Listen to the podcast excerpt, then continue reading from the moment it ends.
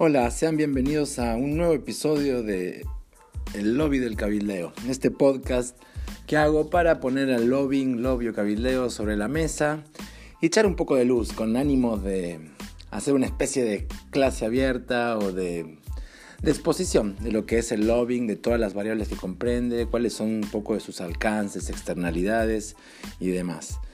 En el episodio del día de hoy, 21 de agosto de 2020, Vamos a hablar de un tema muy importante para, entender lo que es el lobbying y algunas prácticas de lobbying o de cabildeo, como es la financiación a las campañas electorales, a las campañas políticas, cómo se financia la política y sobre todo cómo se financian los, los procesos electorales, digamos, a los partidos y a los candidatos. ¿no?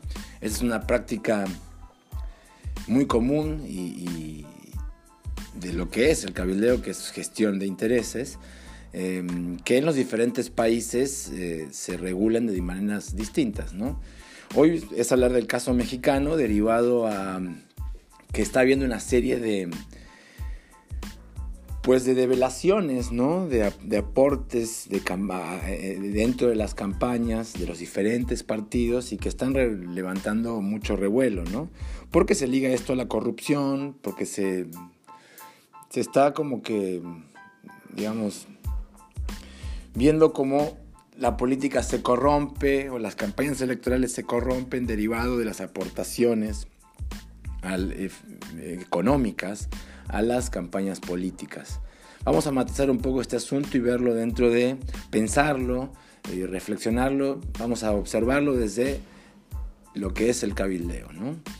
En México el año 1977 es una fecha que todos los que estudiamos eh, un poco la transición hacia la democracia de México, el sistema político y pues el régimen democrático mexicano y lo que es el proceso político en México lo tenemos como una fecha importante porque ahí fue donde en la constitución se hizo una reforma constitucional, fue la ley política, ¿no? que se le llamó, Em, se reconoció la existencia e importancia de los partidos políticos dándole la naturaleza de entidades de interés público. Esto fue un cambio fundamental porque a través de este, de denominarlo como un ente de, interés público, porque son el medio para acceder a los cargos electivos y como poder participar, digamos, em, en los procesos electorales para ser electos, em, digamos, como el sistema de partidos políticos en el año 77 empezó a tomar otros tintes y fue como uno de los primeros pasos que después derivaron en lo que fue la transición y en el régimen democrático liberal, eh, en el pluralismo que hay hoy en México. Em, esto no se quedó ahí en el año 90, eh, se empezó a ver el tema de la financiación política, mucho más, se empezó a tratar más, ¿no? De vuelta a otra reforma constitucional y legal que ampliaron ahí los, los conceptos, ¿no? De financiamiento público por actividades electorales, financiamiento público para actividades generales, ¿no? Eh, la subrogación del estado de, de, las contribuciones que los legisladores habrían de aportar a los sostenimientos de sus partidos, ¿no? que antes eran obligatorias, eh, etc. Em, pero digamos que en el año 96, una reforma política, bueno, antes del 96, en el 93 hubo otra, otras reglas que se imprimieron, ¿no? otra reforma constitucional y legal, donde se estableció, además de las disposiciones que regulaban el financiamiento público directo de los partidos, normas relativas a la financiación privada, que es el tema que realmente queremos ver, porque se liga esto al cabildeo, ¿no? Cómo cabildean o cómo los grupos de interés u organizaciones o individuos, individuos eh, sindicatos y demás, grupos en general, grupos de interés, pero también individuos participan o tratan de gestionar, digamos, persuadir o influenciar, tener cierta influencia en, en las decisiones políticas de los gobiernos o legisladores a través de la financiación, ¿no? Eh, promoviendo ciertos candidatos, ciertos puntos de agenda, etcétera, ¿no? Tratando de que los partidos ganen. O también como un buen, los, los que financian campañas políticas, si bien tienen, eh, como en el caso de Estados Unidos, tienen eh, partidos tomados, también hay muchos que es una inversión, están invirtiendo o financiando a los diferentes partidos, ¿no? Algunos para bloquearlos, otros por si llegan a ganar. Poco un asunto medio especulativo muchas veces también, no solamente ideológico o de puro o de pura estrategia, o por estrategia más bien, se, se, terminan haciendo un poco las dos cosas, ¿no? Pero decía que en el año 93 se, se norma la parte de la financiación privada, ¿no? Eh, se prohibió el financiamiento proveniente de los poderes federales, estatales y de los ayuntamientos, eh, identidades públicas también, ¿no?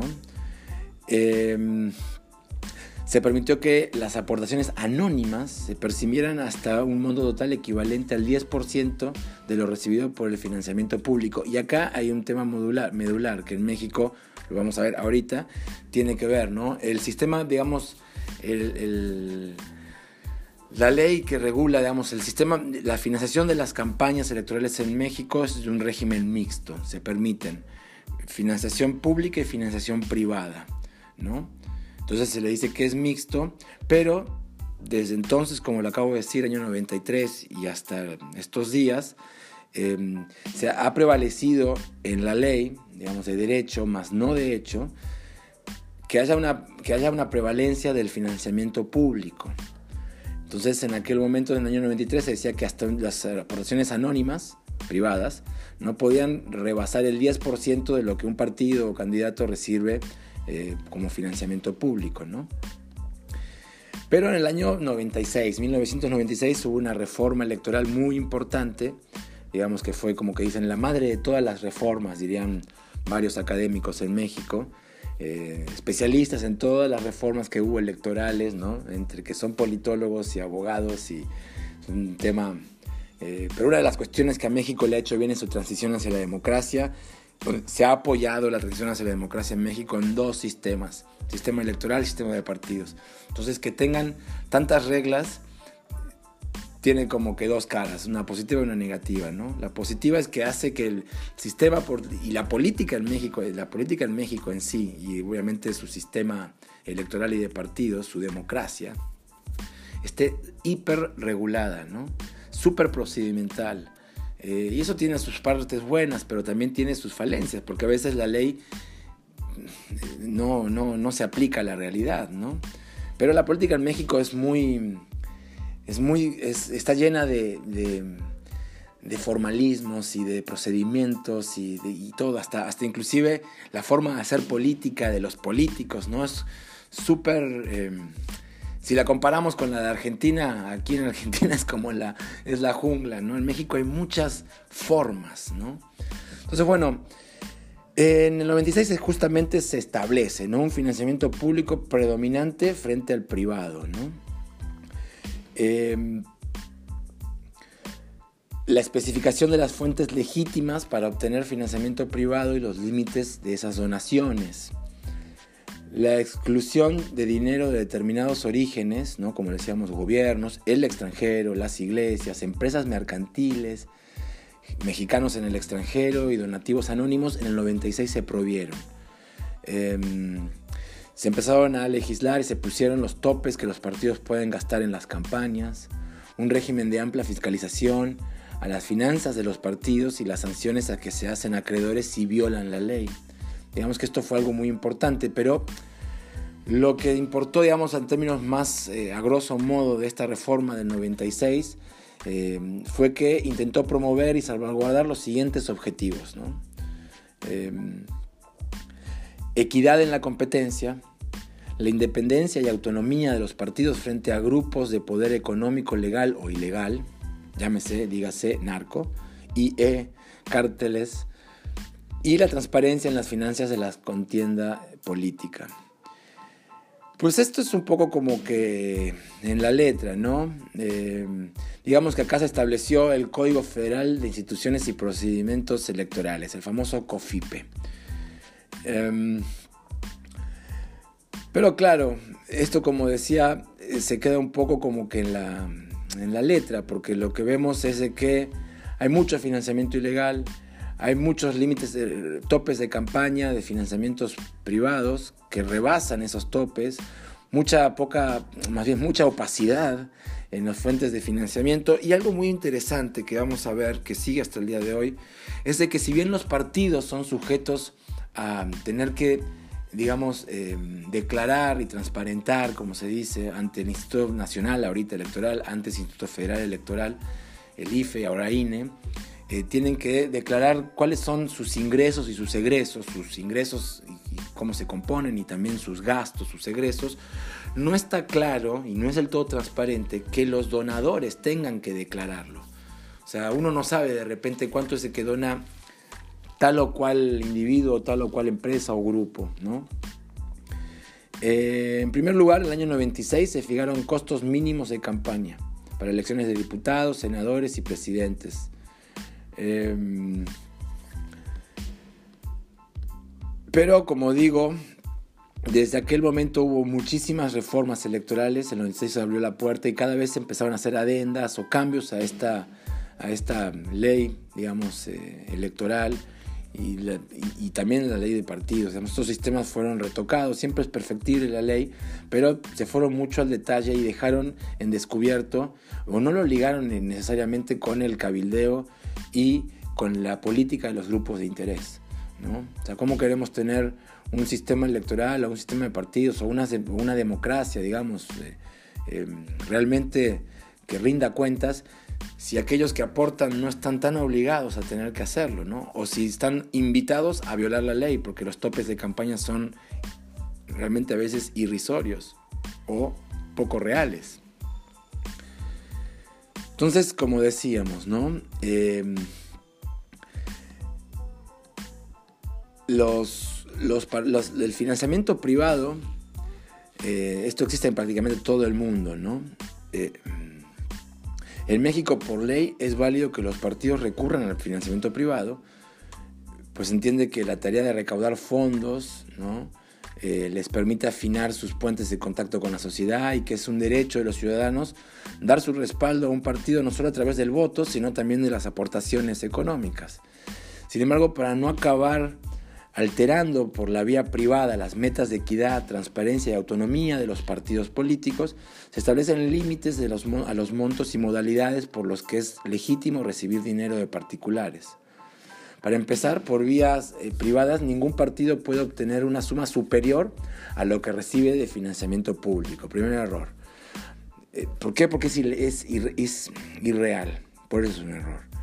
Además, las donaciones de simpatizantes deben ajustarse a los siguientes límites. No pueden sumar por partido más del 10% de la bolsa de recursos públicos ordinarios otorgados al conjunto de partidos y ninguna persona en lo individual puede hacer un aporte mayor al 0.05% del financiamiento público a partidos. De esta manera, para el año 2006, ¿no? está la, la madre de todas las reformas, como el financiamiento público ordinario que aprobó el IFE para todos los partidos es de, en aquel momento fue de 1.068 millones de pesos. Un partido tenía como límite para la recepción de recursos a sus simpatizantes 206 millones de pesos. Y el tope para el donativo mayor de un individuo era de 1.034.000 pesos. Además de donativos de simpatizantes, se permitió Em, financiamiento privado por cuotas de militantes, ¿no? Eh, autofinanciamientos, que fueran juegos, sorteos, eventos culturales, ventas, editorial y rendimientos financieros. Em, por otra parte, el código, el COFIPE, el Código Federal de Instituciones y Procedimientos Electorales, estableció que las aportaciones en dinero que los simpatizantes realizaran a los partidos políticos son deducibles de impuestos sobre la renta hasta un 25%. Em, digamos que se prohibieron algunas fuentes de, financiación, ¿no? El COFIPE lo, declaró en su artículo 49, ¿no? Los poderes públicos, el ejecutivo, el legislativo y el, y el, judicial de la federación, de los estados y los ayuntamientos no pueden eh, aportar a las campañas, ¿no? Las dependencias de entidades, los organismos públicos, nada. Los organismos internacionales de cualquier naturaleza tampoco. Los, los ministros de culto, es decir, las iglesias, Cualquier tipo de agrupación, organización religiosa o secta no puede. Eh, personas que trabajan en el extranjero y empresas mexicanas de carácter mercantil. Son como que cosas un poco irreales. Eh, pero bueno, esto fue lo que, lo que digamos, em, se estableció en aquel momento del 2006. Como lo mencioné, hubo muchísimos cambios eh, a, las, a, las, leyes y a esta reglamentación en concreto de cómo y cuánto se puede em, aportar a una campaña por parte de los privados. ¿no? En el año 2018 hubo la última de, las, de, de los cambios que conocemos. ¿no? Y esto fue que ya el Consejo General del INE, Instituto Nacional Electoral, aprobó en el 2018 por unanimidad los límites de financiamiento privados que para las elecciones últimas que hubieron en 2018 podían recibir los partidos políticos nacionales provenientes de simpatizantes, militantes y que, digamos, querían eh, de manera individual o en grupo, como empresas, aportar. En aquel año las aportaciones, determinó que el límite de las aportaciones, el INE determinó que el límite de las aportaciones de militantes de dinero y en especie iba a ser de 85 millones 926 mil 664 pesos. Em, las aportaciones de simpatizantes en dinero y especie no podrían en el año 18 ser mayores a 33 millones 600 11.208 pesos con 92 centavos. Eh, en tanto que este límite también se fijó para las aportaciones del conjunto de los precandidatos y candidatos. No, no olvidar, olvidar que hay una época de precampañas, precandidatos y luego campaña. Hay muchos eh, políticos que se hacen precandidatos solamente para recaudar dinero. Ahí también hay un asunto, ¿no? Em, también en el año 18 el INE, el INE, puntualizó que la suma del financiamiento privado de los partidos políticos, bajo todas sus modalidades, incluido el autofinanciamiento y rendimientos financieros, en ningún caso podría ser superior al monto de financiamiento público para el sostenimiento de sus actividades ordinarias permanentes, para sus gastos de campaña y actividades específicas. Es decir, ahí la regla del año 96 se mantuvo, El que es en este régimen mixto de aportaciones para las campañas, de financiamiento eh, de las campañas electorales, el gasto privado no puede superar al público. Y esto ha sido un gran error. No estamos diciendo que el financiamiento público eh, está mal, digamos, al contrario, es una, es una fuente, digamos, de que agrupaciones menores puedan subsistir, puedan participar y que tengan una forma de organizarse y competir de alguna manera. Pero está claro de que un financiamiento público mayor al privado, lo que hace son dos cosas. Una, tener unas, una erogación de gastos públicos altísimos para mantener partidos políticos. Y son altísimos porque los partidos lo demandan, porque son, digamos, un aparato burocrático que es caro y las campañas electorales son costosas. Habría que ver cómo hacerlas menos costosas, pero en fin, son costosas.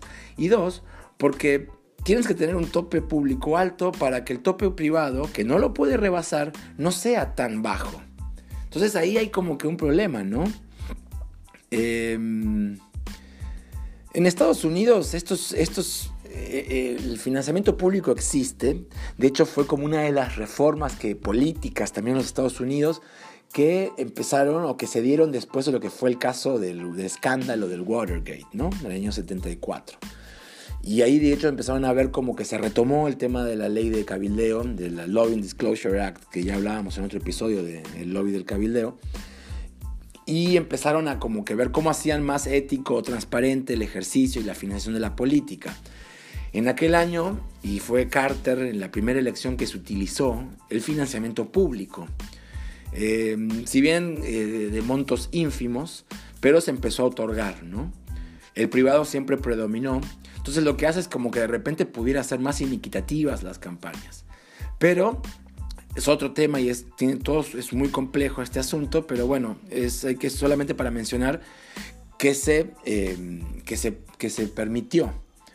Pero lo usó Jim Carter. Después en la elección donde Carter, eh, donde pierde, digamos, su reelección y gana Ronald Reagan, ahí también se utilizaron. Se utilizaron en la campaña de Bush eh, padre, ¿no? contra Clinton. Pero ya para la reelección de Clinton se dejaron de usar.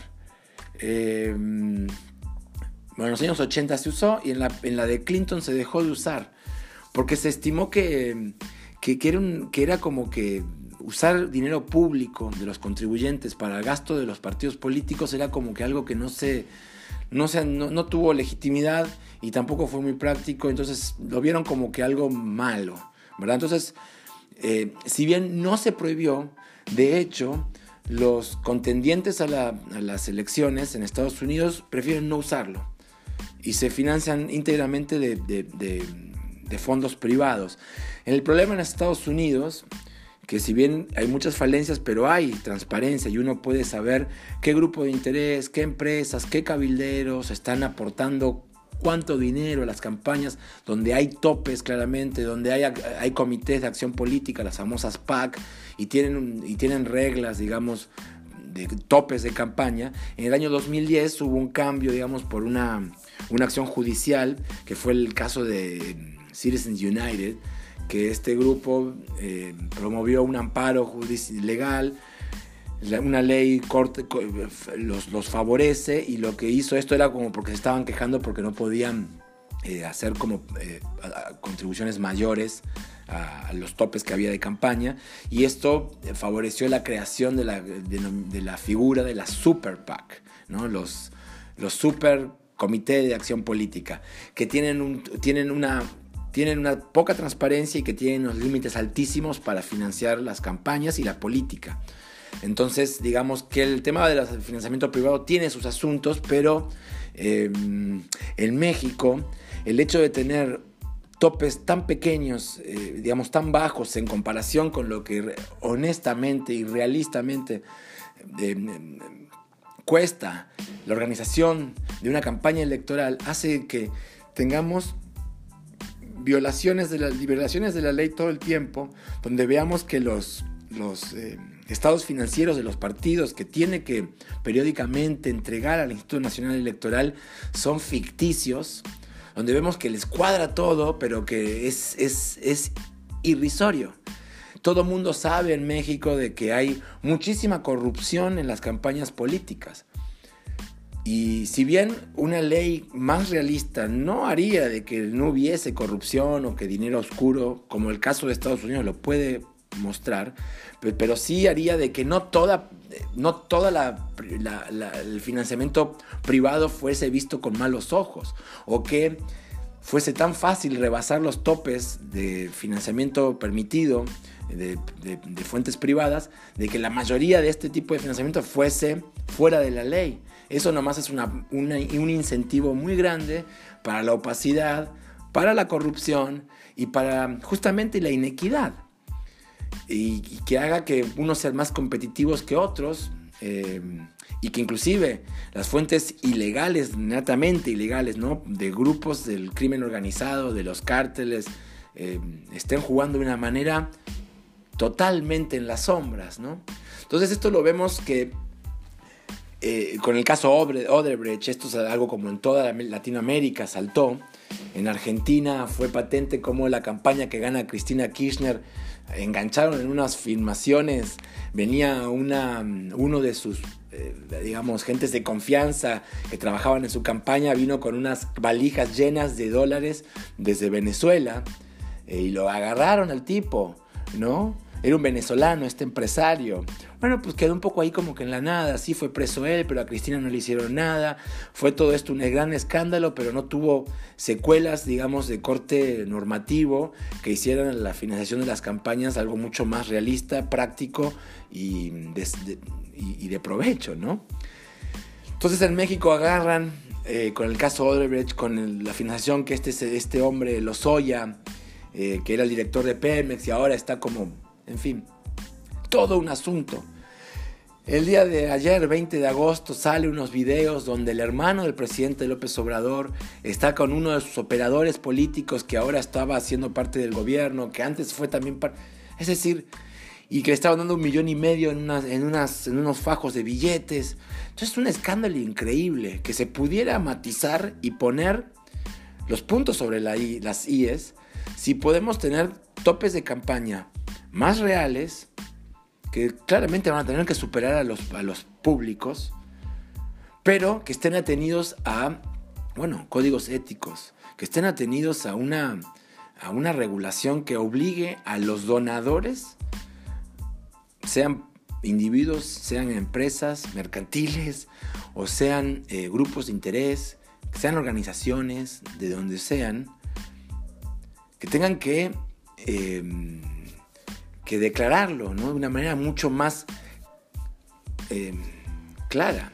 O sea, que no sean solamente los partidos, si bien los partidos tienen que declarar quiénes les están dando, también los que dan deberían de declarar, ¿no? Al fin y al cabo esto es una práctica de cabildeo y si buscamos que la gestión de intereses sea más transparente y que rinda cuentas, pues la financiación de la política y de las campañas electorales deben serlo. Es decir, cuando se habla de una ley general de cabildeo, debe de tener en cuenta, por supuesto, la transparencia, digamos, el registro en padrones, en los diferentes órdenes y, órganos y, branches, ¿no? ramas del gobierno, de qué, qué intereses y temas están gestionando, a quiénes contactan, etcétera. O sea, transparencia en, estas, en estos contactos. También debe de, incluir códigos de éticas, ¿no? Que promuevan, digamos, ciertas prácticas permitidas y prácticas que no lo están. Pero también debe de estar ligada con la ley de financiación política y electoral, ¿no? De las campañas electorales, debe de estarlo, no puede ser, no pueden ser como vasos inconexos. Digamos, estas cosas van en paralelo, pero se juntan. Lo mismo cuando hablamos del el Sistema Nacional Anticorrupción y las leyes que hay para contra el lavado de dinero eh, y las penas que se derivan de, ¿no? del tráfico de influencias. Todo esto es parte de un mismo paquete. Y parecería que a veces en México y en Latinoamérica esto no es así. Y mm, por último, comentar, en un, en un foro que participé eh, en la organización Open Secrets, eh, ¿no? The Center for Responsive Politics, ¿no? que en Washington lo que hacen es, estudiar el dinero en la política y su tema es lobbying. ¿eh? Em, yo lo que les comentaba y era de que en Latinoamérica cuando uno piensa en las elecciones, todo lo que al fin y al cabo te resume es dinero oscuro, dark money, que es el gran problema en los Estados Unidos ahora porque son grandes sumas de capital privado que no tienen que rendir cuentas mucho de cuánto ni de quién viene lo que terminan poniendo en tal o cual candidato o partido. ¿no? Eh, estas gentes han hecho ya encuentros en México, en Argentina, pero como que falta que prendan más, ¿no? que la gente dé cuenta de que el cabildeo es fundamental para entender la política y para perseguir una mejor regulación, mejores prácticas y una democracia de mayor calidad y si se puede decir así, más sana. Esto es lo que intento hacer en este espacio que es el lobby del cabildeo, que por su día o por su episodio número 8 ya, toca fin. Y nada, nos escuchamos en la próxima ocasión. Eh, Estamos en Spotify, donde nos pueden escuchar, en Anchor y otras tantas plataformas de podcast, arroba Mario Ricciardi en Twitter y Arbois. Sean felices, que la vida es buena.